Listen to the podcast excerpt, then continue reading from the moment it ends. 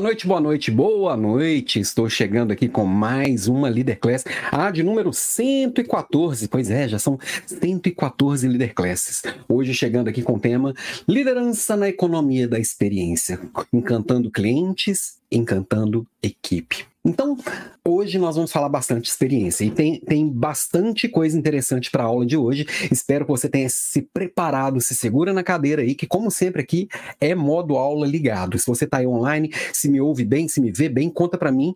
Eu estou falando aqui tanto do Instagram quanto do LinkedIn, YouTube, Facebook, todas tu, tudo ao vivo. Tô nessa aula que é semanal, sempre ao vivo, sempre gratuita, sempre por aqui.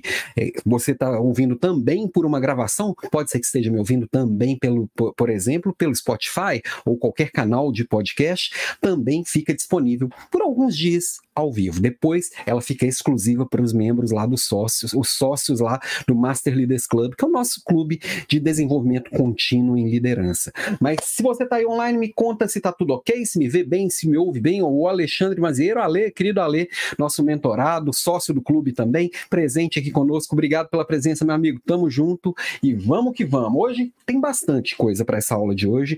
É uma aula que, é, deixa eu dar uma ajeitada aqui no microfone, que ele acabou ficando longe aqui de mim. Vamos, vamos que vamos. Aí, vamos lá, ajeita daqui, ajeita de lá, pronto. Agora, agora sim. Espero que, me, que estejam me vendo bem, me ouvindo bem. Mas vamos lá. A aula de hoje tem bastante assunto para a gente tratar, tá? E preparei ela com muito carinho, lembrando que assim é um tema que me é muito especial. Então, é, já peço desculpas de antemão, mas eu devo passar um pouquinho da uma hora. Vai depender aqui do nosso papo, vai depender aqui da nossa interação. Mas claro, de qualquer forma, a gente vai trocar bastante, porque é um tema que para mim é muito caro, para mim é um tema muito especial. É um tema que eu. É uma bandeira que eu levantei durante alguns anos, que é a bandeira do cliente, a bandeira da experiência cuidadosa, da experiência de alto nível, do servir ao próximo. Então, é um tema que, para mim, ele faz muita diferença e eu acredito que vai fazer diferença no mundo. Então, eu espero trazer para você o que eu tenho de melhor. É, essa bandeira, por exemplo, dentro da Natura, eu cheguei a treinar mais de 800 pessoas, tá? Então, 90% dessas líderes de equipe, executivos e gente realmente interessada em fazer o melhor para o outro, em construir o melhor para o outro. E hoje trago aqui para você com muito carinho nossa aula ao vivo e gratuita. Dificilmente eu eu não vou dizer que em lugar nenhum, porque eu não consigo estar presente em todos os lugares para ver, mas eu acho que dificilmente você vai achar um conteúdo conteúdo gratuito do mesmo nível desse material e desse, dessa aula que eu vou trazer para você. Ó, deixa eu dar um oi aqui para Shirley, querida Shirley, companheira de Natura também. Ó, olha, estou aqui, saudades, Alan, estou aqui atrás dos seus conhecimentos. Tamo junto, Shirley. Obrigado pelo carinho, saudade de você também, minha querida. A Fabi Cortinoli também, a Fabi, nossa mentorada de vários dos nossos clientes, ó, mentorada de vários dos nossos produtos e aqui dos nossos programas e também sócia do clube, sempre presente. Obrigado, Fabi. O Ale mudou aqui do, do, do Instagram para o LinkedIn, tamo junto, viu, Ale? Vamos que vamos. A Shirley, ó, cliente no centro. É, a Shirley foi uma companheira dessa época que a gente que falava, cada dez palavras que a gente falava, 11 era o cliente. Então, tamo junto, minha querida. Vamos que vamos. Companheira de jornada, companheira de companheira de trincheira aqui. Mas vamos lá. Primeiramente que eu queria só trazer já dando um tom do papo de hoje, que a nossa tarefa é fazer com que as pessoas se sintam uma parte, para ser voz da experiência. Então, nós vamos falar muito de pessoas, tá? Nós vamos falar sim de cliente, mas a gente vai entender gente, gente no centro, entender dessas relações humanas e como a experiência faz toda a diferença, né? Pega seu caderninho, porque no modo aula vai ter muito assunto. O tema, é, eu, eu não economizo nos temas, quem já está acostumado aqui com as aulas sabe que é sem miséria. Pega sua água e anota. Que líder bom anota, líder bom pratica, né? Cabeça foi feita para pensar, não foi feita para armazenar coisas. Coloca no papel os insights que você tiver e, principalmente, coloca em prática, que é o que vai fazer realmente a diferença e é o que realmente vai, vai mudar a vida de você, a sua vida e das pessoas à sua volta. E para quem está chegando agora, quem ainda não me conhece, quem está vindo por uma gravação perguntando quem é o Alan, quem é essa pessoa que vos fala, prazer, eu sou Alan Pimenta, 25 anos de vida executiva, passando aí pela Ambev, pela Inglesa, pela Natura, onde eu passei 15 anos, né? E com uma trajetória muito grande, liderando outros líderes por 23 anos, aprendendo e ensinando nessa jornada. Sempre gostei de conduzir treinamento, sempre gostei de conduzir capacitações. Então, mesmo envolvido em áreas, às vezes, muito técnicas, passei pela logística, passei por tecnologia, passei por atendimento, é, passei por, pelo comercial, eu estava sempre envolvido e amarradinho ali no desenvolvimento de pessoas. São as pessoas que fazem diferença, é nas pessoas que eu acredito que vão mudar o mundo, né? E nessa caminhada, paralela à minha carreira executiva, eu sempre tive a minha carreira de empreendedor, né? O intraempreendedorismo estava sendo praticado durante o dia e vamos dizer assim que à noite o Clark Kent virava Superman ou vice-versa, não sei. E aí o empreendedor falava alto também.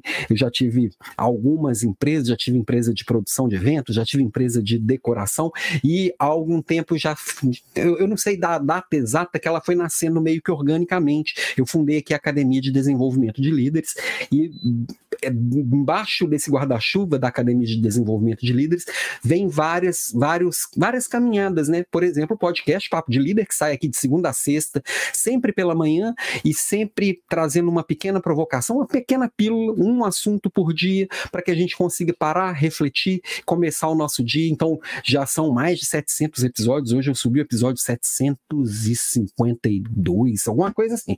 É muito assunto que tem lá. São tem, tem episódio lá que não acaba mais, tem todo o assunto que você puder imaginar desse mundo da liderança, esse mundo do desenvolvimento pessoal, esse mundo da vida de gestores de equipes, né? Na, derivado aqui do podcast Papo de Líder, nasceu essa Leader Class, que é uma aula semanal, hoje é a aula 114, então aulas que eu dou uma aprofundada um pouco maior no tema, e também aprofundando ainda mais, tem os nossos programas fechados, hoje o único programa que tem é, matrículas abertas é, é, o Master Leaders Club, que é o nosso, nosso clube de liderança, que todas as Leader Class, todas as 114 Leader Class estão lá, tem quatro cursos com certificado ali dentro, tem clube de leitura, tem nossas salas secretas, tem um monte de coisa ali dentro que vale bastante a pena. É um clube que ele você compra 114 aulas, quatro cursos e recebe muito mais que isso, porque toda semana entra conteúdo novo, né? E também sou, fui convidado para ser um dos embaixadores do Clube Bora Fazer, que é o maior clube de inovação em língua portuguesa do mundo, que está influenciando brasileiros no Brasil e no mundo a fazer diferente através do empreendedorismo, através da inovação. Fico bem feliz de ser um dos representantes desse clube, é, fundado pelo Fernando Seabra e que eu faço parte com muito orgulho e convido você também para fazer parte, só entrar lá em clubeborafazer.com.br que é facinho de você se inscrever lá, tá? E estou bem presente nas redes sociais, especialmente no LinkedIn, que é a minha rede onde eu consigo conversar um pouco ainda mais e ali a gente pode trocar ideia, trocar opiniões, divergir, convergir e a rede inclusive me, me reconheceu como um dos top voices é, por essa minha participação, essa minha presença e ali conheço muita gente legal e ali aprendo muita coisa legal também. Vamos lá, vamos interagir. Bom, mas vamos para o nosso, sem muitas delongas, pulando os entretantos e partindo para os finalmente, vamos falar aqui, economia da experiência, o que, que é isso, tá? Basicamente é uma das facetas dessa era pós-digital que a gente está vendendo, vendendo, que a gente está vivendo, né? Se você me acompanha aqui há mais tempo, você já me viu falar mais de uma vez sobre a era pós-digital, que não é um termo que eu inventei, é, ouvi pela primeira vez do Walter Longo, mas é um termo que nasceu na década de 60 através de, de, de, de, de um livro, enfim. Mas a gente vive a era pós-digital, que é essa era que o digital faz parte do nosso dia dia a dia, já virou commodity, a gente só percebe que o digital está em volta da gente quando ele falta. Caiu a internet, o celular acabou a bateria, a gente percebe o quão conectado e dependente dessa ultra conexão a gente está. E uma das vertentes dessa era da, da dessa era pós-digital é essa economia da experiência. É uma economia onde tudo se baseia no que eu estou vivendo, tudo que se baseia no que eu estou sentindo, numa experiência que eu, como indivíduo, eu posso experimentar algo que é especialmente para mim. Eu sou tratado como único pelas empresas, pelo mercado e também quero ser tratado como único pelo outro. E é disso que a gente vai falar aqui hoje. Para ilustrar um pouquinho, pra, aí voltando um pouquinho, aí vai meu lado professor pulando para fora, né? Que a gente tem que pensar o seguinte: a gente começou pensando numa história de mundo, não significa que a gente tenha passado disso, a gente vai acumulando essa evolução. A gente começou com, com os commodities, né? Que são os produtos basicamente como a natureza nos dá. Trazendo aqui um exemplo, o café. A planta do café, o grão do café, você planta ali, colhe o grão e vende o grão. Essa é economia agrária, né? Pensar que o Brasil, o mundo, vamos dizer assim, até bem pouco, até a era das navegações baseava em economia agrária. As grandes navegações é, foram buscar especiarias, foram vinham para o Brasil para buscar cana-de-açúcar, buscar café, buscar tabaco, pau-brasil, era muito agrário, né? E aí era essa troca de mercadorias básicas que, que sustentava o mundo, que fazia o mundo girar. E isso começou lá atrás ainda como escambo, quando nem tinha dinheiro, né? E, opa, e, e, até onde foi isso? Basicamente, até a Revolução Industrial, quando a gente começou a produzir em série. Ao invés de comprar o grão do café, por exemplo, a gente começou a comprar o café já torrado, já moído uma facilidade maior de consumo. Então, as indústrias vieram já processar esses, esses produtos, né? Pegando o café como, como exemplo, mas qualquer outra coisa, quando industrializado, é isso. Ele é produzido em série para facilitar a vida das pessoas. Eu não preciso ir lá plantar o café, moer o café, torrar o café. Eu simplesmente compro ele e vou fazer na minha casa. É a economia industrial, né? Isso veio no final do século XIX aqui, lá, final do século XVIII na verdade, 1780, 90, não tem uma data exata, né? Mas que começou essa transformação na Inglaterra e foi alastrando pelo mundo. E também a gente continua comprando café, tendo uma economia dos commodities, continua tendo uma economia industrial, mas isso que também foi evoluindo, né? Até chegar ao ponto da, do, da economia dos serviços, vamos dizer assim, posso dizer que da década de 60, 70 para cá, que a gente vem falando mais do serviço. Ao invés de, de comprar o pó do café, eu já posso comprar o café pronto. Vou num bar, num restaurante, numa, numa padaria e compro um café pronto, um cafezinho já passadinho na hora ali, delícia, quentinho. E é, eu entro nessa economia dos serviços com muita força, né? E aí, mais recente, então, nós chegamos na economia da experiência, que aí, muito além do serviço, está em jogo o que que você está vivendo naquele lugar, né? Como que, o lugar tem que ser bonito, o lugar tem que ser agradável, tem que me trazer emoções, porque os, a, a, a, gente precisa se diferenciar para não ser só mais um cafezinho para isso por aí. Então, eu preciso trazer um café diferenciado, mais de uma opção de grãos, mais de uma opção de método de filtragem, um barista que saiba ensinar como isso funciona. Isso só isso era seria impensável lá na época das navegações. Isso seria impensável, sei lá, na década de 50, tá? E aí então esse, é, essa era da, da, da essa, essa economia das, das experiências é um dos olhares que a gente traz nessa era pós-digital. A gente tá, tá vivendo muito mais o viver cada coisa, o sentir cada coisa, do que efetivamente o comprar, adquirir, o só, só ter aquilo. O ter continua importante, mas o ser e o, e o sentir se tornaram ainda maiores. Ó, chegando por aqui, a Cris, a Cris lá, Cris vai lá e faz, a Cris, nossa amiga, nossa mentorada que, que, do Pará para o mundo. Obrigado pela presença, Cris. Saudade de você. Precisamos bater um papo, colocar os assuntos em dia. Muito bom você por aqui, tá? Tá, então pensando nessa economia da experiência que nós estamos vivendo, por exemplo, eu não estou aqui trazendo uma aula só lendo um PPT para você. Eu me preparei para essa aula. Eu estou trazendo aqui, eu cuido da iluminação, eu cuido do meu cenário, eu cuido aqui das imagens que eu vou trazer. Quem está vendo pelo Instagram não está vendo as imagens na minha tela, mas eu cuido de cada detalhe para trazer uma experiência melhor para você de aprendizado. Eu estudei muito andragogia, além de conhecer de liderança das trincheiras, eu estudei como as pessoas aprendem, como que eu posso ensinar disso de uma forma mais prática trazer uma forma mais aplicável para você. Então, esse capricho é, vai, vai tá, tem que estar tá presente em todos os lugares, tá? Mas nessa era da experiência, nas empresas, quem que é o responsável pela, pelo cliente da empresa? Enquanto você pensa aí, me responde, ó, a Cris aqui, vamos iniciar uma curadoria de liderança na Cefa Pará. Boa, vamos bater um papo, deixa eu... Tamo junto aí nessa jornada, vai ser massa. Tamo junto, Cris. Vamos que vamos. Secretaria da Fazenda lá, a escola fazendária vem fazendo muita diferença para milhões de paraenses. Eu tenho muito orgulho de ter a Cris como uma das mentoradas, que realmente ela faz toda a diferença. Mas vamos lá. Então, quem é o responsável pelo cliente dentro da empresa? Seja uma empresa estatal, seja uma empresa familiar, seja uma, um microempreendedor individual, o responsável pela empresa é pelo cliente da empresa é simplesmente todo mundo.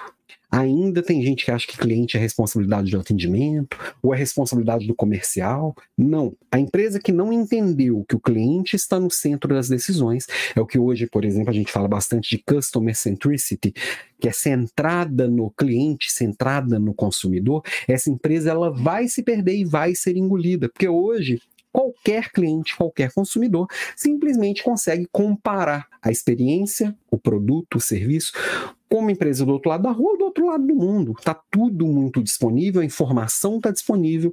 Então, quem não trouxer ele para o centro não vai ter espaço nessa era tão concorrida, né? E trago para você aqui pensar essa frase do, do, Richard Branson, né, fundador da Virgin, que é a maneira como você trata seus funcionários é a maneira como tratarão seus clientes. Por isso que quando eu falo aqui da era da experiência, não é só eu fazer uma frente de loja bonita e tratar meu cliente com, com carinho. Se eu não cuidar da minha equipe, quem é que vai cuidar do cliente? É a minha equipe. Não tem o responsável pelo cliente, todos são responsáveis pelo cliente. A pessoa que trabalha lá nos bastidores é responsável pelo cliente. A pessoa que trabalha lá na análise de crédito, que o cliente nunca vai enxergar ela às vezes, é responsável por ele. Uma análise de crédito mal feita pode gerar uma péssima experiência para o cliente. O responsável pelo tratamento de dados lá do cadastro pode gerar uma péssima experiência para o cliente se ele não, não conseguir fazer um cadastro mais, mais redondo, que seja simples para o cliente, que tenha uma experiência fluida, que não gere atrito. Tudo isso é experiência do cliente. E aí eu pensar que todas essas pessoas vão repassar para o cliente exatamente a experiência que eu estou repassando para ele. Então, eu tenho que pensar o seguinte: que a experiência do colaborador também é a experiência do cliente. Então, tudo tem a ver com o meu cuidado com as pessoas. E, e, quando eu penso no conceito de cliente, que é alguém que recebe o serviço do outro, dentro da empresa, todos são clientes também. Nós somos clientes uns dos outros. O líder, muitas vezes, é cliente da equipe e a equipe é cliente do líder. E essa troca ela acontece de uma forma muito fluida, né? Então, é tudo sobre cuidar de gente. Por isso, quando eu falar aqui de cliente, já entenda que também eu vou estar falando do colaborador, do funcionário, independente do nome, né? RH adora criar uns nomes bonitinhos e poéticos, mas no final das contas é ali a pessoa que está fazendo acontecer, né? É a pessoa que vai fazer a diferença para o consumidor final. Vai fazer a diferença, vai agregar valor à marca, vai fazer ser lembrado para o bem e para o mal, né? Quem é que nunca recebeu um tratamento é, não legal, vamos dizer assim, em um, em um, serviço que comprou. Quem nunca tentou cancelar um celular, principalmente setores muito regulados, vamos pensar que celular, é, internet, TV a cabo, é, aviação, esses setores muito, muito, muito regulados têm muito poucos concorrentes. Então, certa forma, eles fazem o que, que quiserem, porque sabe, se eu ligar para lá para cancelar vivo, porque o serviço está ruim, eu vou ter que ir para Claro ou para TIM, que é tão ruim quanto. Né? É claro que eu, que eu percebo já algumas evoluções, algumas melhorias, mas, enfim, com certeza é diferente de, por exemplo, eu fazer, eu, eu pegar um relacionamento com uma escola de inglês que a regulação é bem menor e toda esquina tem uma. Hoje em dia muito menos, né? Mas enfim, online aqui eu tenho 200. Vai ser diferente a relação, eu vou ser tratado diferente, né? E se, se não me tratar bem, eu acho outra em 5 segundos aqui no Google, né? Mas para entender essa relação de como cuidar de pessoas, a gente tem que voltar, a gente tem que entender de gente e a gente tem que voltar em alguns conceitos bem básicos. E eu já trouxe essa pirâmide aqui algumas vezes nas aulas, né? Essa pirâmide das necessidades pessoais, né? A hierarquia das necessidades humanas do Maslow. Ela está aqui meio organizada diferente, até porque na obra do Maslow é, é, não existe essa pirâmide em lugar nenhum, tá? São, é uma forma, a representação gráfica de um conceito básico, que, que basicamente é o seguinte: nós primeiro, nós seres humanos, todos nós, eu, você, o mendigo da rua de baixo, Barack Obama, enfim, todos nós precisamos primeiro atender às nossas fisiologia, a nossa fisiologia básica. Eu tenho que comer, eu tenho que beber, eu tenho que respirar, eu tenho que dormir, eu tenho que fazer minhas necessidades fisiológicas. Se eu não atender isso, não tem como eu pensar e procurar mais nada. Essa é a base. É o primeiro passo que eu tenho que ter atendido. Então, uma pessoa que está passando fome, é isso que eu tenho que atender primeiramente, para depois buscar outras coisas. A hora que essa fisiologia básica está atendida, o próximo passo é eu procurar segurança. Eu tenho um teto, aqui eu estou protegido, minha família está protegida, eu consigo me manter seguro aqui, manter a minha vida e, e, e a da minha família em segurança. Aí eu posso passar para um próximo nível, que é o do amor. As pessoas gostam de mim, eu me conecto às pessoas, eu realmente faço parte de um grupo, até que, porque o ser humano é um ser, um ser que precisa se conectar para se sentir seguro, né? É um nível a mais de segurança ou do amor, de se sentir aceito pelo grupo. Aí pode passar para um próximo nível, que é a estima, que é eu conseguir me sentir confiante, eu me sentir importante, eu me sentir valorizado, me sentir ouvido. Só assim eu posso chegar no último nível da pirâmide, que é o do, da realização pessoal, que é eu pensar no legado que eu vou deixar no mundo, eu pensar naquilo que vai realmente fazer a diferença para o cosmos, para o universo, para o mundo, para a sociedade, chame como quiser, mas para o todo, né? Então, e que é interessante a gente parar e olhar e entender essa pirâmide da necessidade humana quando a gente fala da experiência do cliente e experiência do colaborador. Né? Muitas vezes eu estou ali querendo oferecer uma piscina de bolinha para minha equipe, mas eu não ofereço nenhum salário digno para a pessoa conseguir pagar um bom aluguel e ter segurança. Entendeu? Então, às vezes, eu vou, eu vou ali querendo oferecer é, é, opções de treinamento para a pessoa se tornar uma pessoa melhor, sendo que o clima da equipe está horroroso e não existe amor e não existe estima. Ninguém se conecta, ninguém se sente importante. Como é que eu vou falar de realização pessoal? Você entendeu?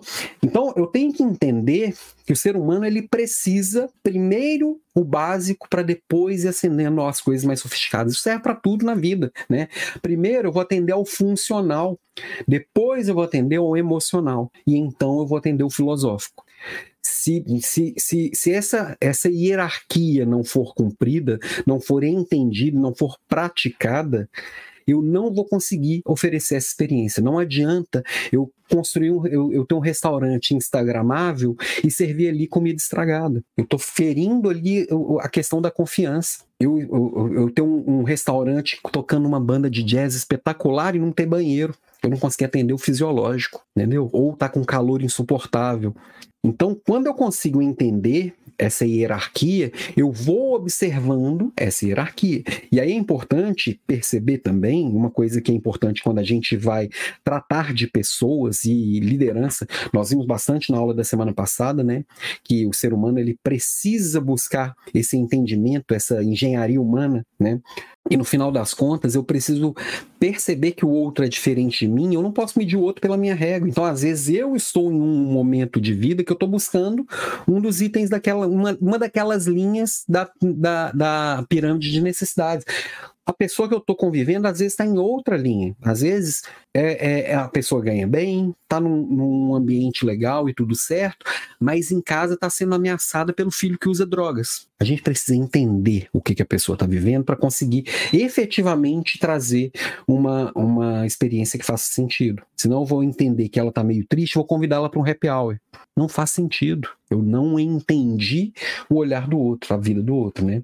E é interessante a gente ver isso no contexto das empresas, quando eu olho essa pirâmide de necessidades, né, hierarquia de necessidades, que, por exemplo, para eu entender como engajar a equipe, ou seja, trazer uma experiência boa para a equipe, acho que um dos principais é, especialistas nisso é o Instituto Gallup, que mede isso no mundo inteiro e consegue trazer dados efetivos do que faz a diferença e o que não faz a diferença. E eles também organizaram é, 12 elementos básicos, eu não vou entrar aqui no detalhe dos 12, né?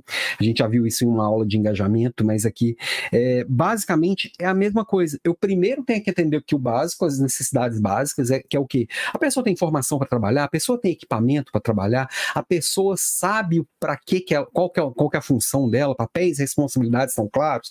Aí depois eu vou pensar na contribuição individual, aquela pessoa realmente se sente importante ali, tem um porquê ela tá aqui, tá ali, ela realmente faz a diferença para o todo.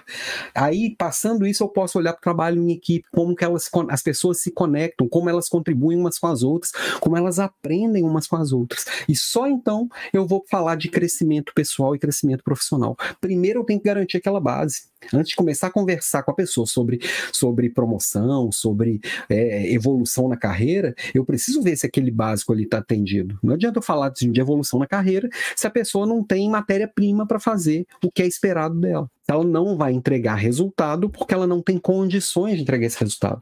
Então, a hora que eu entendo que eu preciso olhar sempre de baixo para cima e quanto mais na base da pirâmide, mais vai fazer a diferença, eu vou conseguir enxergando o que realmente eu tenho que investir e observar para poder fazer a diferença nessa experiência do cliente, nessa experiência do colaborador, né?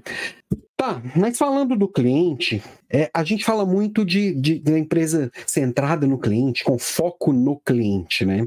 É, eu gosto de diferenciar e falar mais do foco do cliente. Por que, que é isso? Basicamente, quando eu falo do foco no cliente, eu estou falando assim, aquela, aquela regrinha de ouro que talvez ela exista em todas as religiões do mundo e que ela é muito básica. Trate o outro como, como, como você gostaria de ser tratado. É fazer o mínimo pelo outro é respeitar o outro, é tentar atender o outro e, e tratar o outro. Isso aqui significa que eu estou tratando o outro como massa. Qual é o mínimo que eu gostaria de ser tratado? Trate todo mundo dessa forma. Tá? Isso é foco no cliente. Por exemplo, é, é um, um, produto que é criado e lançado lá no intervalo do Big Brother é um produto com foco no cliente. É óbvio que ali vai fazer uma propaganda que vai tentar é, engajar o máximo de pessoas e conectar com o máximo de pessoas possível que está ali conectado. É um produto feito para massa, com foco no cliente. Tá? Agora, um produto com foco do cliente é um produto mais personalizado. Trate o outro como o outro gostaria de ser tratado. Com certeza tem formas que você gostaria de ser tratado que é diferente de mim. Eu sempre brincava com a minha equipe, assim, falando que se eu tratasse todo mundo como, eu, como eu gostaria de ser tratado, as pessoas iam me odiar. Eu sou meio esquisito. Essa regrinha de ouro de tratar o outro como, como você gostaria de ser tratado, ela é o mínimo. Você quer se diferenciar, vá além do mínimo. Trate o outro como o outro gostaria de ser tratado. Aí você tem que saber o que o outro quer como o outro gostaria de ser tratado, o que para o outro faz a diferença, como é que eu percebo o outro que é diferente de mim. Cada pessoa tem uma necessidade, tem um desejo, tem um anseio, cada pessoa tem seus sonhos, suas dificuldades, suas facilidades.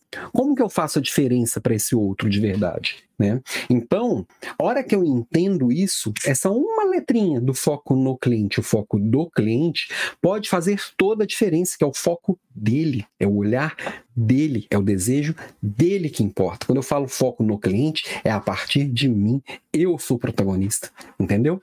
Eu transfiro o protagonismo para o cliente. Quando eu faço isso também com a minha equipe, através de conversas regulares, rituais que realmente fazem a diferença, rituais com, com, com ampla participação, ampla construção, é, é, co-construção.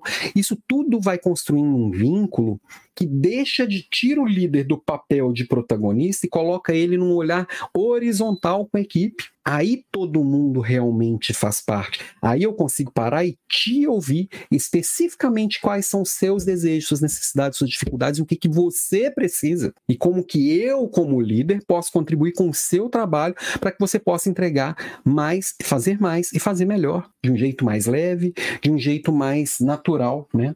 Então, hora que eu entendo isso, entendo que o tempo inteiro sou cliente, e sou fornecedor e que somos clientes um do outro e que a gente vai formando uma grande rede aí dentro da empresa, as áreas, os departamentos, os, os estagiários, supervisores, os, os diretores e todo mundo aqui no meio de uma sociedade, né? A gente aí tem os clientes, tem as ONGs, tem os fornecedores, tem o, o, o, o, entorno da empresa, a gente vê que a gente está todo mundo conectado. E a hora que eu tomo ciência e entendo essa conexão, entendo que uma decisão minha que vai impactar, às vezes, quatro, cinco pontos de contato para frente, né? quatro níveis para frente dessa rede, eu percebo que o que vai fazer a diferença não é um líder forte, mas é uma rede forte. Eu preciso fortalecer toda a rede, para que toda ela consiga se conectar, toda ela traga essa experiência positiva e todo mundo cresça junto. Não dá para você estar tá conectado com um monte de gente só você crescer. É impossível. Você, queira ou não, você faz parte de uma rede. Se a rede cresce, você cresce. Você pode ser também o que está puxando a rede para baixo. Você pode ser o que está puxando a rede para cima. Mas se a rede não crescer, o seu crescimento ele é muito limitado. Você está conectado. Se perceber conectado e fortalecer a sua volta é o que vai fazer a diferença. Tá? E pensando que todo mundo é cliente, todo mundo é fornecedor, como que eu vou colaborar e como que eu vou contribuir para os meus clientes? Você está aqui como meu cliente, eu estou te fornecendo um serviço, eu estou te fornecendo aqui o meu melhor, eu estou contribuindo com você com o que eu tenho de melhor, tá? Qual que é o perfil do cliente atual? Se eu tenho que atender os clientes, eu preciso saber quem é o cliente, né? Tem várias características, né? Quando eu olho aqui para a era pós-digital, eu vejo que é muito, o cliente é muito mais consciente dos seus direitos. A gente sabe, a gente conhece o que, que pode, o que, que não pode, o que, que eu tenho direito, o que, que eu não tenho direito, o que, que outras pessoas me oferecem, o que, que eu, outras pessoas não oferecem. Isso, essa clareza é muito diferente de 20 anos atrás, 30 anos atrás, quando a gente não tinha muita informação. Hoje, qualquer coisa está disponível no Google. Depois que foi inventado o Google, ninguém dorme com dúvida mais. Não tem como você falar que não sabia, né? Outra coisa a gente está o tempo inteiro buscando a melhor relação custo-benefício, né? Eu quero um custo justo eu posso comparar o seu serviço, o seu produto, com outro serviço ou produto do outro lado da rua, do outro lado do mundo. Né? É, não é à toa que agora está todo mundo dando chilique porque a Shen, Shopee, uh, uh, Alibaba, uh, enfim, está todo mundo ali é, maluco porque agora começou a taxar. Antes o custo-benefício ele era muito melhor. Então, de repente, fala assim: o governo precisava de um dinheirinho a mais para fazer o que, que ele acha que precisa fazer arranca da gente, né? Como sempre foi, né? E aí a gente percebe que o custo-benefício piorou. Por quê? Porque o dobro do que eu estou pagando aqui vai para o governo. Não, eu, eu compro um produto para mim ou para o governo. Então o custo-benefício ele piora e a gente vai percebendo. Hoje está hoje tá muito claro. Durante toda a história fizeram isso com a gente, a gente nem ia percebendo, a gente nem tinha como comparar. Hoje eu sei um tênis que eu compro aqui no, no, shopping quanto custa, e se eu tivesse comprado ele lá em Miami, quanto custa? Eu entro aqui no Google e vejo. Eu percebo essa diferença, tá? Outra coisa, a postura crítica, né? É, a gente consegue, a gente pode expressar, tem canais para expressar e a gente pode botar para fora quando a gente não está satisfeito. Reclamei aqui hoje já das aéreas, já reclamei da, das telecomunicações, já, já, reclamei do governo. A gente fala que não tá bom. Você pega e fala assim: e aí, gostou? Tá ó, é uma bosta. a gente pode expressar e a gente consegue lá avaliar e falar por que, que não foi bom. Aí eu consigo comparar os produtos, eu consigo comparar as empresas. Eu entro lá no Reclame Aqui, vejo como que cada empresa cuida dos seus clientes. Porque reclamação é natural, toda empresa tem reclamação, né? E quanto maior, mais reclamação vai ter, obviamente. A diferença é como cada uma lida com a, com com a reclamação. Mesma coisa nas nossas relações. Não é tudo que eu vou falar que vai te deixar satisfeito, eu sou diferente de você. Não é tudo que eu vou falar que vai te deixar contente, eu sou diferente de você. Se eu não gerar nenhum incômodo em você, você não sair aqui pé da vida em algum momento comigo, é porque eu falei, porque eu preciso te incomodar para você sair de onde está. Esse é o meu papel. Só que aí você pode reclamar. Você pode reclamar comigo, diretamente me mandando uma mensagem. Você tem acesso, hoje a gente tem acesso às pessoas, você tem acesso às empresas, você tem acesso a tudo. Você pode reclamar direto comigo. Se eu não, não resolvi, você escancarar essa reclamação para o mundo, através das redes sociais, indo lá nas minhas redes sociais comentando. Enfim, a gente sabe como fazer, né? E hoje todo mundo tem acesso e consegue criar esses canais, né? Essa postura crítica, você tem espaço para poder reclamar porque, e você tem base para reclamar porque você tem com o que comparar, né? Outra coisa é que é a agilidade e praticidade. Não dá para esperar todo o tempo do mundo para resolver um problema urgente. E todo problema é urgente na era pós-digital. Tudo é muito rápido. Ah, quatro dias eu te dou a resposta. Quatro dias eu compro um produto do outro lado do mundo e chega aqui para mim. Às vezes fica parado um mês em Curitiba. Mas da China até Curitiba, em quatro dias chega. então, se o serviço está difícil de entender, se está se tá, tá demorado, se está complicado, pulamos fora. Se tiver muita fricção, tiver que preencher muito cadastro, tiver que enrolar demais, cada dia a gente está mais impaciente, cada dia a gente está aceitando menos a enrolação, né?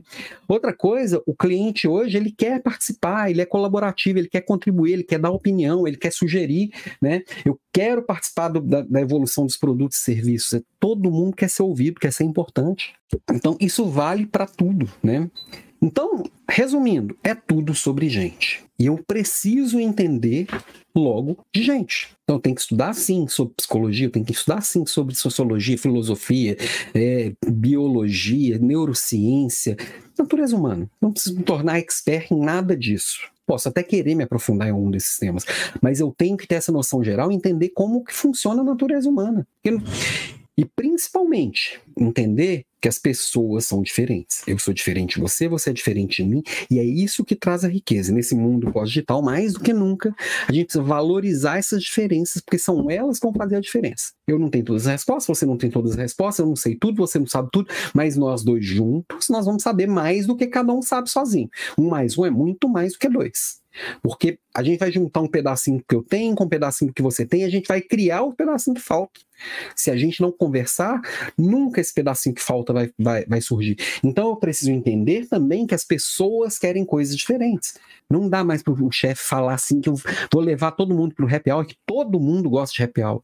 Não, eu não gosto, por exemplo. Eu prefiro sair mais cedo e, ficar com minha família. Eu preciso, prefiro encerrar meu trabalho mais cedo e estudar. Como assim todo mundo gosta? Ah, se eu fizer para você, eu tenho que fazer para todo mundo. Por quê? Sou eu que preciso disso. O outro precisa de outra coisa. Pessoas são diferentes. E se eu não entender que as pessoas são diferentes e cuidar delas de forma diferente, alguém vai cuidar. Meus talentos vão embora. E vão mesmo, estão indo, né? Quem é ruim fica, quem é bom vai embora, que pode comparar. Tá, mas se as pessoas são diferentes, como é que eu vou cuidar de pessoas diferentes, clientes diferentes, pessoas diferentes? Eu tenho milhões de clientes, eu tenho, eu tenho que escutar. Primeiro passo, escutar. Tem muita gente que ouve, mas não escuta. Ouvir é fisiológico, escutar é o entender aquilo e cuidar, né? Escutar é um processo, um processo que tem três etapas. O primeiro deles é esse aqui, é ouvir, né? É um ouvir, mas é um, não é só ouvir. É ouvir que tal faixa internamente, fazer um silêncio interno. A gente ouve, mas a cabeça está ali maquinando. Enquanto o outro está falando, eu já estou pensando na resposta. Enquanto o outro está falando, eu já falo assim, ah, já sei o que vai falar, tá bom, vai, vai, vai. A gente não tem paciência. E quando eu falo a gente, eu estou me incluindo, tá? Mesmo eu estando há anos ensinando sobre isso, eu também sou ser humano. É óbvio que eu também aqui perco a paciência, é óbvio que eu também me desconecto. Ainda mais eu que tenho déficit de atenção, é muito fácil me desconectar do outro. É muito fácil. Não é intencional. Se algum dia a gente estava conversando e eu desconectei, não foi pessoal. é, então eu preciso estar tá ali presente, esvaziar de mim mesmo para me preencher do outro. Porque o que eu acho que eu já sei, eu acho com que eu já, que eu já sei com que eu sou. Eu não, eu não sei sendo outro, né? Depois que eu faço silêncio interno, eu vou acolher aquilo que o outro me trouxe. Vou tentar entender ao máximo, vou trazer para dentro de mim de verdade. Tá? E depois que eu acolher aquilo, eu vou cuidar, eu vou fazer alguma coisa com aquilo. Nem que seja responder um não embasado. Saber, saber dizer não, depois desse processo aqui, ele é muito mais fácil do que um não porque não. Sabe quando você pedia alguma coisa para sua mãe você, e ela falava não, e você falava, mas mãe, por que não? Por que não, Pi? Porque eu, tô, porque, porque eu sou sua mãe. O não porque não ele dói. Um não embasado, parei, te ouvi, entendi, acolhi, e não por causa disso, ele desce muito mais macio, é muito mais redondo, né? Porque no final das contas, isso aqui nós estamos falando de qualidade de presença, perceber o outro. O silêncio interno eu me abrir para o outro. Eu saí da minha carapaça aqui, de descer do meu trono, descer do meu salto, botar essa na linha da humildade e me abrir para a verdade do outro, para o mundo do outro, que não é pior nem melhor do que o meu, é diferente. E eu preciso entender que sendo diferente, se eu não ouvir, eu não vou conhecer. O acolher é a generosidade de, de pegar aquilo que não é meu e ver o que, que eu posso fazer. E o cuidar é ter empatia com o outro. Muita gente fala que empatia é calçar o sapato do outro, mas se você calça 35, eu calço 38, eu calçar o seu sapato, eu não vou sentir o que você está sentindo. Eu tenho que calçar o seu sapato sendo você. É muito difícil uma empatia de verdade. É um exercício que a gente precisa praticar diariamente. Para isso eu preciso ter essa qualidade de presença, eu preciso ter essa abertura, esse silêncio interno, esse acolhimento com generosidade e eu tenho que cuidar do que o outro me traz, tá? Nem que seja dizendo um não. Ok? que mais, gente? Então, essa, essa escuta ativa, que é eu me abrir, eu realmente passar por essas três etapas, quando ela a gente vai começando, tudo que a gente começa é difícil. É impossível, no dia que eu resolver fazer isso, amanhã eu já vou conseguir fazer o silêncio interno. Amanhã eu já vou conseguir é, é, exercitar essa empatia de forma ampla, de forma plena. Quanto mais eu exercitar isso, quanto mais eu praticar, mais essa escuta ativa vai se tornar uma escuta afetiva. Cuidado de verdade, cuidar e ser cuidado. Aí as conexões se tornam conexões de verdade. Aí sim eu torno essa experiência diferente. Aí sim eu posso começar a falar de satisfação e lealdade seja satisfação e lealdade com meu cliente, seja com meus fornecedores, seja com minha equipe, seja com a minha família, qualquer pessoa. Nós estamos falando de gente. Isso aqui, tudo que eu estou falando, serve para sua relação dentro da sua casa. Serve para você lidar com a esposa, com o marido, com os filhos, com a sogra. Serve para tudo. Serve até com a sogra, acredita. Funciona. Ai, ai, saudade da minha sogrinha. Mas tá, satisfação e lealdade são duas palavras que muita gente trata também como sinônimo. Que que é qual que é a diferença, tá? Antes de eu explicar, vou, vou, vou fazer um, uma regressão aqui. Para e pensa o que, que, o cliente valoriza e o que o cliente abomina. Se coloca como cliente, mas eu poderia trocar aqui a palavra cliente por gente. O que, que as pessoas valorizam e, e abominam, tá? Para a gente ter essa experiência nota 10, uma experiência nota zero. Ah, mas cada um gosta de uma coisa. Sim, Alan, você acabou de falar que é, é gente diferente, sim. Mas tem algumas coisas que são meio padrão e que a gente é, eu, como eu não tenho como conhecer todo mundo, como dar o foco do cliente o tempo inteiro, lembra que eu tenho que fazer o mínimo. O mínimo é dar, ter, o foco no cliente, fazer para o outro que eu gostaria que fizessem por mim. Né? Então, uma experiência nota 10, algumas coisas que geralmente o cliente valoriza. Um preço justo, segurança, poder contribuir, o cliente ser colaborativo, ser ouvido, empenho, oferecer alternativa, cumprir combinados, qualidade, é, conhecimento do assunto, efetividade, atenção, gentileza, dar retorno, verdade. Poucos vão falar assim: ah, eu não ligo para verdade, não. verdade, algo. Tem coisas que são meio unânimes, assim. Né? A gente tenta relativizar tudo, ah, mas o que é verdade? É verdade para você, pode não ser verdade para mim. Não, gente, se a gente for entrar nessa, nessa coisa meio cartesiana, né? Isso veio muito lá do pensamento do René Descartes, de, de querer relativizar tudo. Não, tem algumas coisas, eu não, eu não preciso ficar te provando que a, que a grama é verde. Nós vamos gastar uma energia gigantesca para algo que vai trazer muito pouco resultado. Né? Uh, vamos falar assim, sei lá, poucas pessoas no mundo vão achar que o que foi feito pelo nazismo na Segunda Guerra não foi algo maldoso. Tem coisas que são meio que, que, que podemos tratar como a verdade, como a base. E aqui estão alguns pontos que, assim, eu ser efetivo, dar atenção, ser gentil, dar retorno. Pode ter alguém que vai falar que não gosta disso? Pode. Mas, em geral, esse aqui é faço pelo outro o que você gostaria que fizesse por você, né?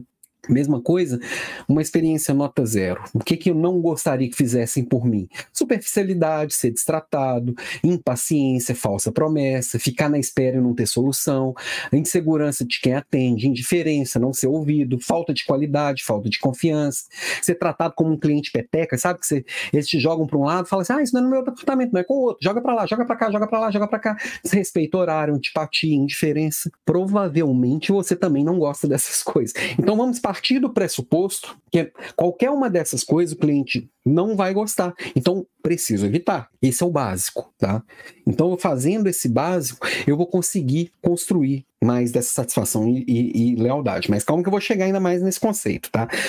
Antes disso, deixa eu trazer três conceitos que a gente falava muito pouco dele, até pouco deles, até pouco tempo atrás, e agora virou praticamente o padrão, tá?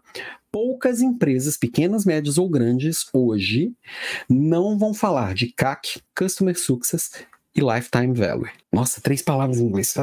Não, a primeira não é em inglês, é só uma, é uma, só uma sigla para custo de aquisição de cliente. Hoje, isso tomou uma proporção tão grande que eu preciso ter clareza de quanto custa eu trazer um cliente para mim e quanto que esse cliente vai me deixar de lucro ao longo de lucro e de faturamento ao longo de todo o tempo que ele, que ele é meu cliente, que é o lifetime value, qual que é o valor dele ao longo do tempo, tá? E para poder maximizar isso, por isso que está ali no meio, tem o customer success, que é eu como empresa, eu como pessoa, cuidando do, do, do sucesso do outro.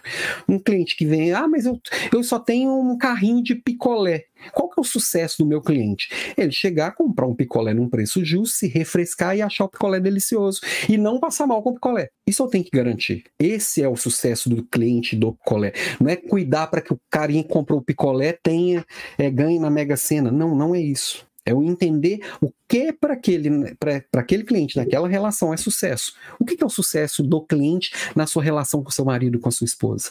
A hora que você entende isso, você vai maximizar o lifetime value. O seu casamento vai ficar mais longo e você vai receber mais valor na linha do tempo. E todo aquele esforço lá que você teve para conquistar seu marido, sua esposa, que é o CAC, vai ser diluído ao longo do tempo e vai ter valido a pena. Senão você fica lá um tempão para conquistar, conquistei, agora eu largo. Já viu que, que é, é, é, é, comum, às vezes, a pessoa conquistei, agora não precisa fazer mais nada. E aí, não tem customer success, não pensa no que, que vai satisfazer, vai facilitar, vai, vai criar essa, construir essa satisfação e lealdade. Aí a pessoa pega e rapo fora. Aquele esforço inicial foi todo perdido e ainda não tinha nem se pago. ai, ai. Tá vendo que vale para tudo? Serve para tudo? Eu entender isso, que esses conceitos hoje se antes, se até bem pouco tempo atrás, poucas empresas mediam e falavam disso aqui, hoje é o padrão. Não dá para fugir de CAC, Customer Success e Lifetime Value.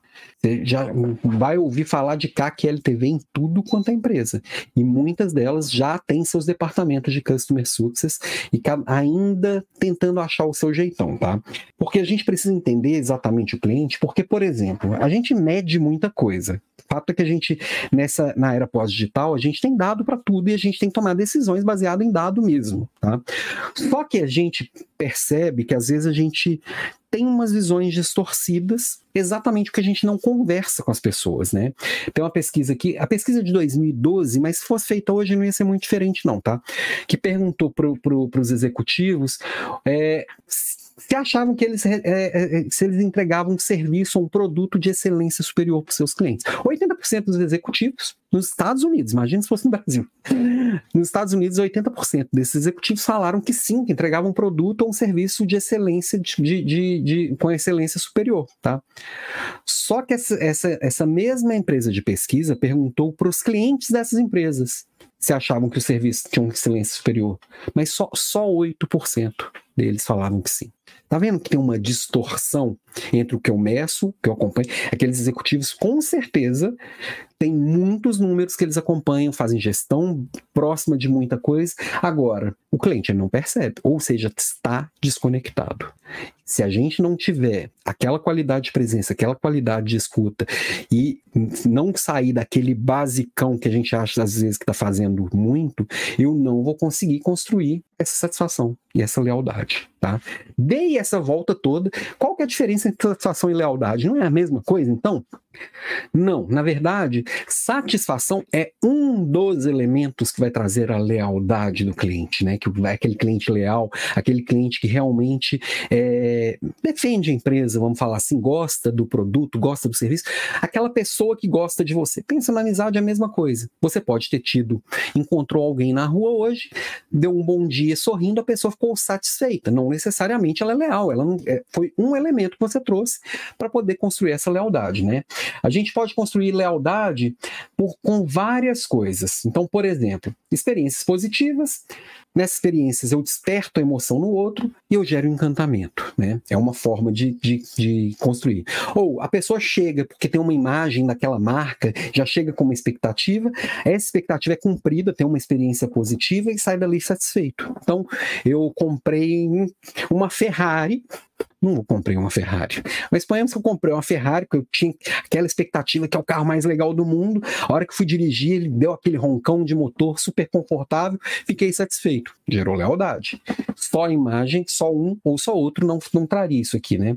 Ou vim atraído pelo preço, estava um preço bom, estava barato, aí eu fui usar, tinha qualidade, fiquei satisfeito. Tudo isso leva à lealdade. Você percebe que são várias combinações. Soltos, só uma coisinha ou outra dessas aqui não gera lealdade, gera no máximo satisfação. Só o preço não serve para nada. Só a qualidade não serve para nada. Só a imagem da marca não serve para nada. Só uma experiência positiva não serve para nada. Agora, quando a gente começa a combinar tudo isso, eu vou construindo essa lealdade, que é o que vai trazer o cliente ao longo do tempo, tá? Que fidelidade? Existe fidelidade à marca? Essa é uma perguntinha que há, muito, há algum tempo atrás a gente media fidelidade do cliente. Até a gente perceber que era uma medida meio injusta a gente medir isso, porque cada vez mais o cliente começou a ter muita op opção, né? Na década de 80 era fácil você encontrar uma pessoa que só tinha carro Fiat ou só tinha carro Chevrolet. Só que nos anos 90 para 2000, a gente tem 40 marcas de carro. Tem muita opção. Ele passou a não ser tão fiel assim. Ele pode gostar mais da Chevrolet, ser leal à Chevrolet. Mas se tiver uma promoção boa da Hyundai, hum, aí ele experimenta experimenta, já não é tão fiel assim. Ah, então não existe fidelidade à marca? Existe. É cada vez mais raro, mas existe. Senão não tinha gente que tatuava Harley Davidson no braço, senão não tinha gente que ficava fazendo fila na porta da Apple para ser o primeiro a comprar um iPhone que vai estar lá disponível a partir daquele dia. Todos os dias que ele quiser ir lá comprar, vai ter. Existe ainda existe. Como que essas empresas constroem? Aí é, tem uma série dos elementos que a gente está falando aqui, que é claro que uma, uma aula de uma hora eu não vou conseguir trazer todos eles, tá? Então, e para isso eu preciso entender e, e, conseguir canalizar essa satisfação, essa lealdade e talvez até chegar na fidelidade, eu preciso ter clareza de quem são os clientes. Como é que eu vou ouvir alguém que eu nem sei quem são eles, né? Então, para isso eu tenho esses conceitos do, da persona e do público-alvo, tá? E quando eu falo de público-alvo, é todo mundo que pode comprar no meu cliente, no meu produto, eu dou uma estreitada ali para atingir a maioria de pessoas possível, tá? Ah, qual que é seu público-alvo? Ah, meu público-alvo é todo mundo. Não, isso não é público-alvo. Meu público-alvo, onde eu vou mirar, vai ser numa faixa etária, numa faixa de renda, num perfil XYZ, tá? Então, são mulheres de 25 a 35 anos com da classe C e que moram em Florianópolis. É um público-alvo. Só que ali dentro daquele público-alvo tem gente muito diferente. Por exemplo, se eu falar que meu público-alvo é um homem de 70 anos, uh, com, casado com filhos que mora em Londres. Pode ser o Ozzy Osbourne, pode ser o Príncipe Charles. Eu acho que eles são um pouquinho diferentes. eu tenho que entender que ali dentro tem gente diferente também. Por aí foi criado o conceito de persona, que é pegar dentro do público-alvo, escolher uma pessoa que seria teriam características do seu cliente ideal e você direcionar sua comunicação para ele. Por quê? Porque quem fala com todo mundo não fala com ninguém. Então, quando eu estou aqui preparando as minhas aulas, preparando meus conteúdos e trazendo para você aqui é, o, o, o que eu preparei, eu penso na minha persona, que provavelmente é diferente de você. Mas se eu não estiver falando com uma pessoa, se eu estiver falando assim, oi gente, Hoje vocês vão ver, eu tô falando com um monte de gente e eu não tô falando com ninguém. Eu consigo acertar mais quando eu miro em alguém. Para isso foi criado esse conceito de persona. Então, preciso, com isso eu vou aprimorando e eu vou conversando com as pessoas e essa minha persona ela pode ir mudando ao longo do tempo. Eu posso ter mais de uma persona, não posso ter 20. Agora, o público-alvo eu tenho que estar tá medindo e eu tenho que estar tá monitorando sempre para saber se eu estou fazendo certo, tá? Para alimentar tudo isso, então, eu também tenho que entender a diferença entre atender e servir, tá? Que é onde eu vou trabalhar esse customer success. Como que eu vou garantir o sucesso do meu cliente? Atendendo bem e servindo bem. E assim como a gente vem falando, o atender é um dos elementos do servir, né? Então, por exemplo, se eu estou só atendendo o que você me pede, é ruim. Agora, sempre é possível servir, que é realmente oferecer um algo a mais, é realmente trazer um diferencial que vai além desse básico. Quando que eu atendo e quando que eu sirvo? Nem sempre, nem sempre eu vou conseguir pelo volume servir todo mundo ou pelo custo.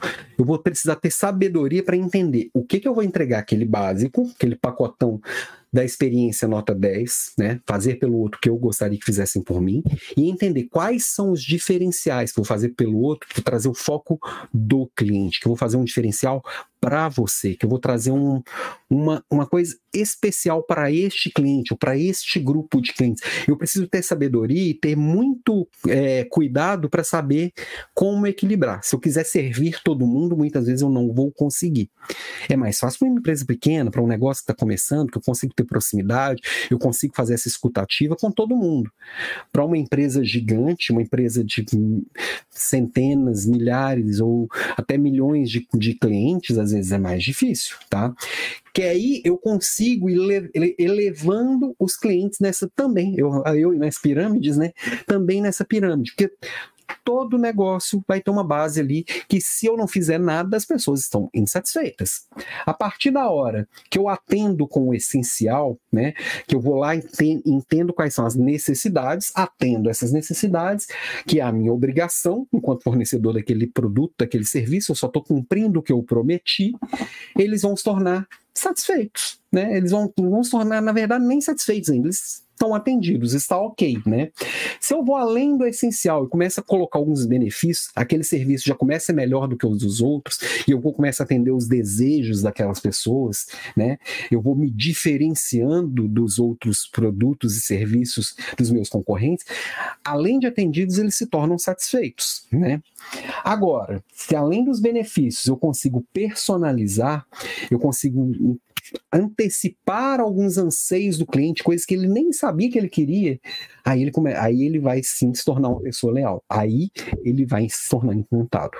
E aí eu vou na veia. Na hora que eu faço alguma coisa por aquela pessoa, ali eu estou conseguindo fazer realmente a diferença. Ali eu vou encantar e ali eu vou gerar lealdade. Isso serve para o seu casamento, serve para o seu cliente, serve para a sua equipe, serve para o seu gestor. Né?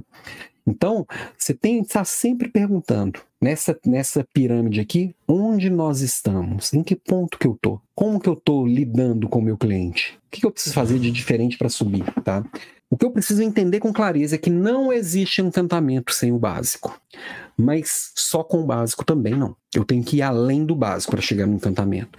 Com o básico, eu vou chegar no máximo, no máximo, no máximo na satisfação. O básico, com um pouquinho de diferencial, eu chego na satisfação. O básico, eu garanto o atendido. Ninguém vai reclamar que não foi atendido. Mas não vai te, necessariamente vai te escolher na próxima compra.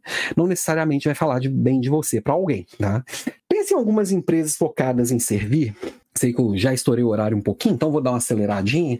É, eu já pensei por você aqui em quatro, tá? Que me vieram à mente. Bom, a Natura, que eu passei 15 anos lá e eu sei que é assim, eu sei o cuidado que, que tem com cada pessoa, o cuidado que tem com os produtos, com os serviços, o cuidado com, com o meio ambiente, o cuidado com o social, com. Isso tudo não é conversa da boca para fora. Eu vivi isso, eu enxergava todos os dias isso acontecendo e, e é muito de verdade. Não é à toa que provavelmente em qualquer lista de 10 empresas encantadoras que você fizer, provavelmente a Natura vai estar entre na maioria das listas, tá? Outra, outra Apple, nós já vimos ali as pessoas fazendo fila na porta, não é à toa, né? O Laboratório Fleury, não tem aqui em Floripa, é, mas em São Paulo as pessoas sabem que é um serviço diferenciado, né? A Disney, que é uma referência mundial nesse assunto, o que essas empresas têm em comum, tá? O que, que elas que que, por que, que elas realmente é, são encantadoras? Por que, que as pessoas reconhecem isso nelas? Tem muitos elementos, tá? Agora, uma pergunta para refletir, tá? Eu sei que não vai dar tempo para a gente discutir aqui. Deixa eu dar só um oi aqui para uma querida sempre presente aqui, Alice Valadares. Boa noite, Alice. Seja muito bem-vindo. Obrigado pela presença. É, essas marcas, o que, que elas têm em comum? A Disney, a Apple, Fleury, a Natura, são empresas de segmentos tão diferentes, elas são concorrentes entre si? Claro que não, a Natura é concorrente da Disney. A Apple é concorrente do Fleury? Claro que não. São. E aí, eu queria voltar em uma dessas empresas, que é a Disney, tá? Que eu trouxe como referência, que eu queria trazer aqui sete diferenciais sete lições de encantamento da Disney que vão explicar o, o, encantamento de todas aquelas quatro empresas, tá? Eu sei que virou moda fazer modelo Disney de atendimento, modelo Disney de, de recepção de clientes, e muitas vezes eu, eu tenho visto, né, ninguém está me contando, eu já vi gente levando treinamento modelo Disney para atender cliente para lugares onde deveria ter um modelo Disney para atendimento colaborador, modelo Disney para entregar o básico para as pessoas trabalharem. Isso aqui tem que vir junto com o entendimento daquela pirâmide. Se o básico não foi feito, não tem encantamento. Se não estou atendendo o básico, não tem encantamento. Combinado? Quais são essas sete lições de encantamento? A primeira das lições tem a ver com a pergunta que eu fiz. Concorrente é qualquer empresa com qual cliente compa compararia, comparará. Então, se eu liguei, liguei, liguei, liguei fica velho, né? Ligar não liga o telefone para ninguém, não é coisa de velho. Isso, isso, é do século passado, gente. Mas, mas, por exemplo, entrei em contato aqui pelo chat com uma empresa, é, com a confeitaria ali do, do shopping, porque eu quero comprar um bolo de aniversário para alguém. E eu fui encantadoramente atendida. A pessoa foi legal, tal, me ajudou a escolher, me, fe, me, me fez escolha, me ajudou a fazer a escolha mais racional, me mandou o bolo, mandou uma cartinha junto com o bolo. Eu fiquei encantado com aquilo. Aí amanhã eu ligo para Vivo, eu vou aceitar ser maltratado? Ah, mas a Vivo não é concorrente da confeitaria. Não interessa. Eu fui tratado como gente ontem, porque eu vou ser tratado igual um cachorro hoje. Não, peguei no pé da Vivo, né? É, mas poderia ser a Claro, a TIM, a, a Oi, a Oi nem existe mais, sei lá.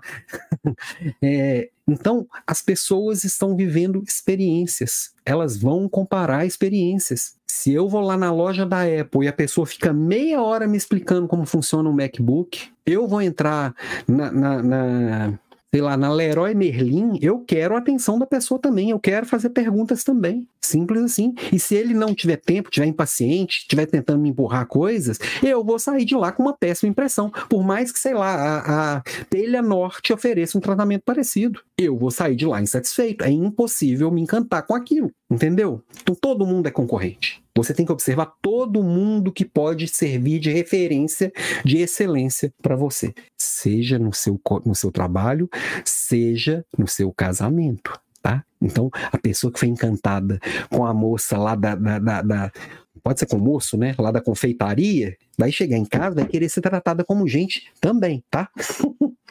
Fica a dica. Dois, fantástica atenção aos detalhes. Isso eu via com muita clareza na Natura.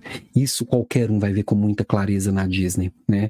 Que quando a gente começa a ouvir as histórias, eu já, já palestrei junto com uma pessoa da Disney, e é impressionante quando começa a contar as coisas, que a preocupação com a cor da linha que vai costurar o uniforme, ou a fantasia, ou os postes serem repintados todos os dias. Quem é que vai ver? Não interessa quem vai ver. O importante é que você olha tudo é encantador, tudo é perfeito. Não tem porém. É isso que a gente precisa pensar. Não é fazer para os cocos, é fazer bem feito. É fazer o melhor possível com o que eu tenho agora. Entendeu? Isso é excelência, tá? Três, todos mostram entusiasmo. Tá todo mundo envolvido naquela magia da Disney. Tá todo mundo envolvido no que você realmente tem de propósito. Tá todo mundo envolvido na mensagem. Quando tá todo mundo entusiasmado com aquilo, na pegada de fazer acontecer daquele jeito, vai ser diferente, vai ser, vai, vai encantar, né? Além de todos mostrarem entusiasmo, o quarto ponto é que tudo mostra entusiasmo. Você percebe aquilo não só nos detalhes, mas nas grandes decisões. Você vê que tudo está é, é, conectado. Você vê um produto da Natura, qualquer produto novo, vai ter ali uma pegada ambiental, uma pegada social, vai ter um significado, vai ter um conceito. Porque isso está na respiração de todo mundo lá no dia a dia. Você vai na Disney, para alguém que está fazendo a limpeza do parque, faz qualquer pergunta, você vai perceber aquele entusiasmo de todos estão, estão entusiasmados, mas você olha para o lado, tudo é grandioso, tudo remete àquele, a esse cuidado, né? Então você percebe entusiasmo em tudo, né? Quinto, múltiplos postos de escuta. Todo lugar tem que ter como você ouvir o cliente. Você tem que ouvir o que, que ele tem para te dizer, para o bem e para o mal. Eu tenho que ser cuidadoso para acolher, eu tenho que ser cuidadoso para tratar, eu tenho que ser cuidadoso para receber aquilo. Eu tenho que facilitar ao máximo o cliente que quer falar comigo. E tem lugar que para você conseguir falar com alguém é um trampo. é difícil, é complicado. Isso dá uma raiva imensa. Vai falar que você nunca tentou falar com alguém para resolver um problema de uma empresa e não conseguia falar, não conseguia descobrir um número de telefone, não conseguia descobrir um, um, um, um chat para falar com alguém, qualquer coisa, um lugar para ir para falar com alguém. Isso é muito irritante tem que estar tá muito fácil, muito disponível esses postos de escuta. Seja para receber um elogio quando alguém está tá encantado, seja para receber um problema que precisa ser cuidado, seja para entender uma insatisfação. O que está deixando o meu cliente insatisfeito? Isso é vale ouro para você conseguir melhorar o seu serviço. Uma reclamação é um presente também, tá? Recompensa, reconhecimento e comemoração. Então eu preciso reconhecer quem está fazendo a diferença, eu preciso recompensar com grana, com prêmios, com, com coisas, met, metas atingidas, eu preciso comemorar as pequenas e as grandes vitórias. É isso que vai marcando o que, que faz a diferença, é isso que vai alimentando esse entusiasmo, é isso que vai mostrando para todo mundo em volta o que, que é que a gente valoriza. Aí eu posso valorizar meu cliente, posso valorizar minha equipe, eu posso valorizar todo mundo à minha volta. É isso que faz a diferença. Como você está valorizando seu marido, sua esposa, seus filhos? Já leu lá as cinco linguagens do amor, do Gary Chapman? Não está entre os livros que eu vou indicar hoje, mas eu lembrei dele aqui agora. Cada um gosta de ser valorizado de um jeito. Percebe qual que é o jeito daquela pessoa que está sendo valorizada. Eu não me, não ia me sentir recompensado ganhando como prêmio um, um happy hour da minha, junto com o meu chefe. Para alguns ia ser, para mim não. Para mim ia ser um desgaste a mais. Cada pessoa é de um jeito, né? Sétimo e último ponto: todas as pessoas são importantes, né? E eu vejo muito comum. Quem que é importante? Quem ganha mais do que eu? Quem manda mais do que eu? Cliente? Tô nem aí. A moça da recepção? Tô nem aí. A moça do café? Tô nem aí. A moça lá da mecânica? Tô nem aí. Um, um menino lá do, do RH? Tô nem aí. Não, se todo mundo é importante, todo mundo vai tratar todo mundo como importante. Não adianta eu pegar e fazer um discurso bonito de inclusão e diversidade, chegar lá e tratar as pessoas da minha equipe igual um cachorro.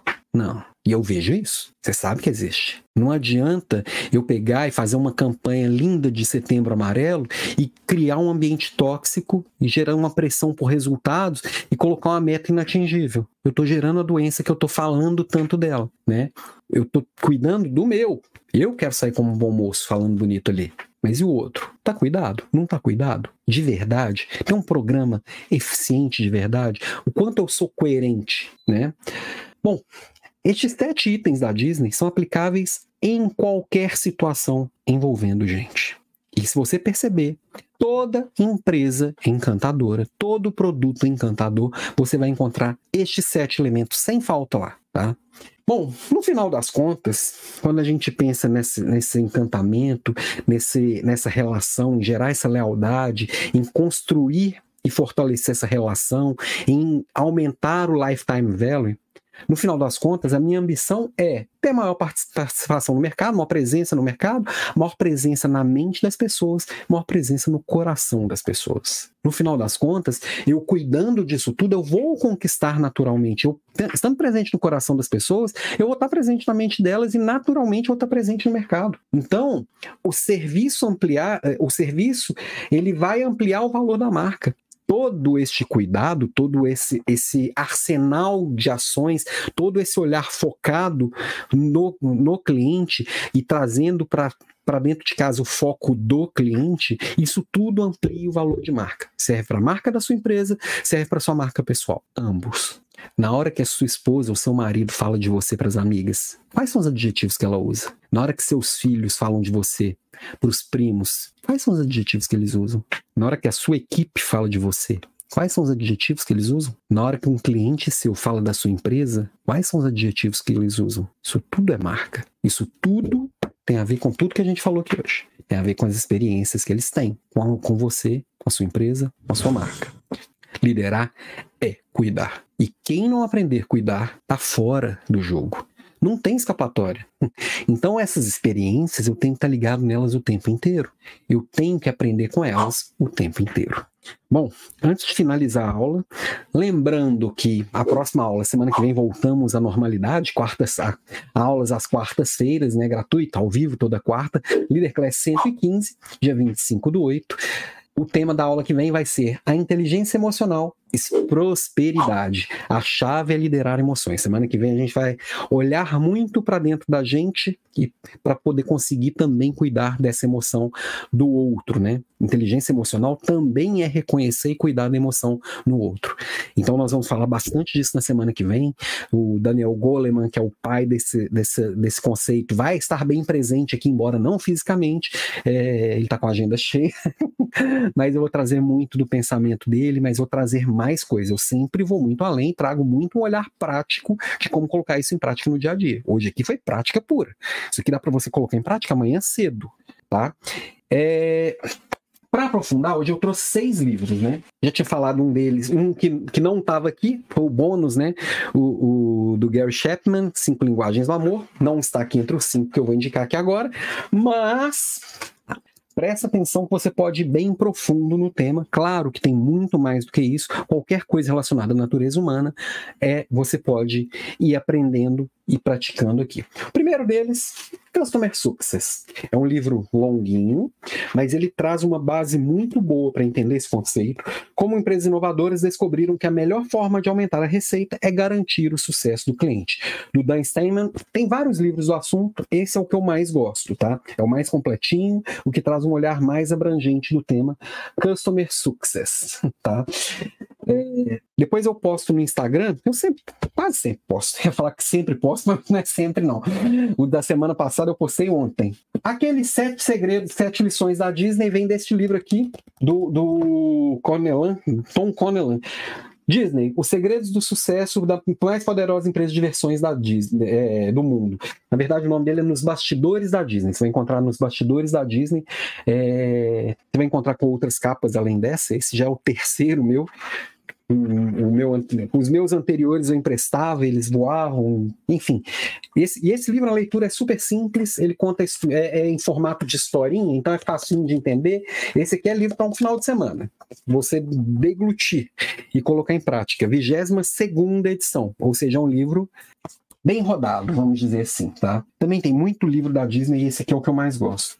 Outro também eu já trouxe aqui, do Patrick Lencioni, os cinco desafios das equipes.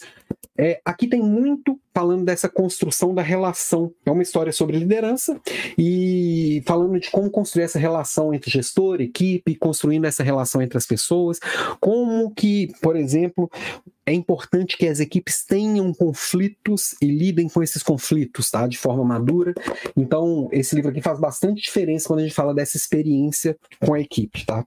Marketing 5.0 do Kotler é, tecnologia para a humanidade. Isso aqui vem conectar muito com esse mundo pós-digital e ele traz como que a gente pode colocar essa tecnologia a serviço do, dos clientes, é, trazendo humanidade, trazendo essa relação. Então, é uma evolução de, do conceito de marketing, né? E o Kotler ainda muito antenado e muito conectado com tudo que está acontecendo. Esse é o livro mais recente dele, Marketing 5.0, vale bastante a pena também, tá? Bom, que não pode faltar aqui também, já sempre trago aqui nas minhas indicações, o bom e velho Como Fazer Amigos, Influenciar Pessoas, Dale Carnegie, ótimos livros, péssimos títulos, o meu caindo aos pedaços, né? Mas enfim, é, o que eu tenho aqui é super antigo, é a 51 edição. Então, é um livro que já vendeu mais de milhões de cópias, é um manual do, da, da natureza humana. Isso aqui faz muita diferença, tá? Tem muita coisa óbvia aqui que você não faz, tem um monte de coisa que você fala, ah, agora faz sentido.